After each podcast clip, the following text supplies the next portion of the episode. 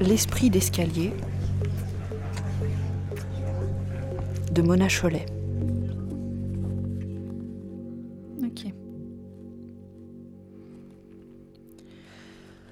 J'ai une amie qui vient de démissionner de son travail.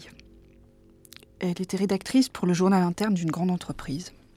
Et son problème, c'est qu'elle fait partie de ces gens qui ne peuvent jamais s'empêcher de s'engouffrer dans la moindre brèche qu'ils trouvent, et qui essayent par tous les moyens de faire passer des idées qui leur tiennent à cœur, plutôt que de servir l'espèce de soupe fade et déprimante qu'on leur demande de servir. Ce qui fait que, à force de tester la longueur de la chaîne, eh bien un jour ils arrivent au bout. Et c'est comme ça que mon ami a été poussé à la démission. Pour essayer de la mettre au pas, son employeur lui avait collé une sorte de garde-chourme, un supérieur hiérarchique qui lui faisait réécrire tous ses articles, jusqu'à ce qu'ils aient perdu cette petite étincelle de sens et d'intérêt qu'ils avaient toujours gardée jusque-là, et qui était en trop, évidemment. Au début, elle a cru qu'elle pourrait supporter ce traitement sans trop de dommages. Elle se disait qu'après tout, ça lui était égal, qu'elle n'était pas obligée de s'impliquer, que c'était seulement un boulot. Et puis, après quelques jours, elle a eu une attaque de grippe très violente, qui l'a complètement terrassée. Et c'est à ce moment-là qu'elle a décidé de démissionner. Elle m'a écrit qu'elle refusait, je cite, de se rendre malade pour des conneries. Et j'ai trouvé ça très sain comme réaction.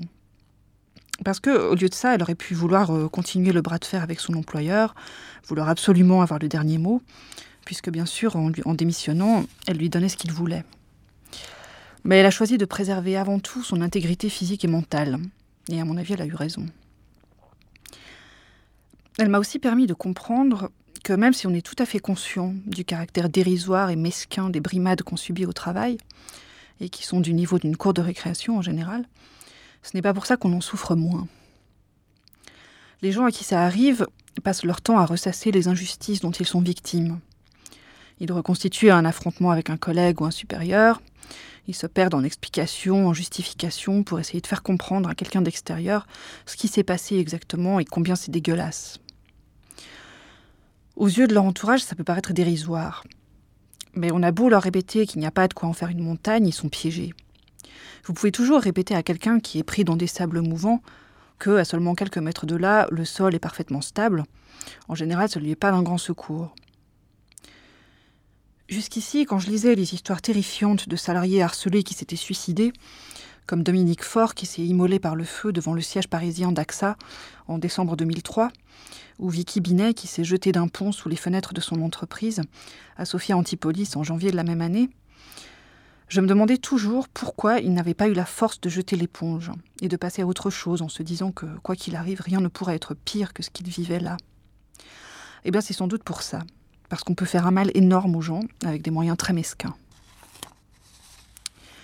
Mais il y a aussi le fait que depuis les années 80 et la montée en puissance du management, on vous demande de vous impliquer jusqu'à la moelle dans l'entreprise qui vous fait la grâce de vous dispenser les moyens de subsister ou les moyens de ne pas crever complètement de faim.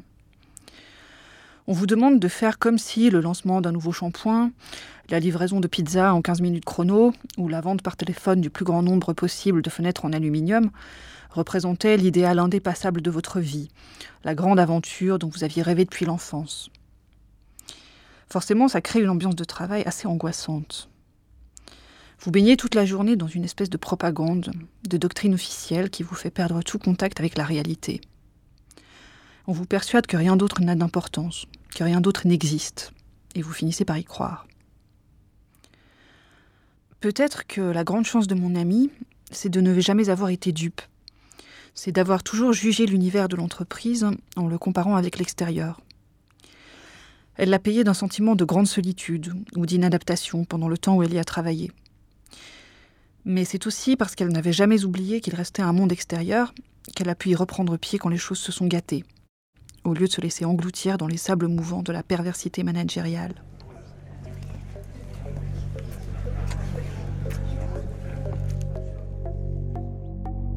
Arte Radio.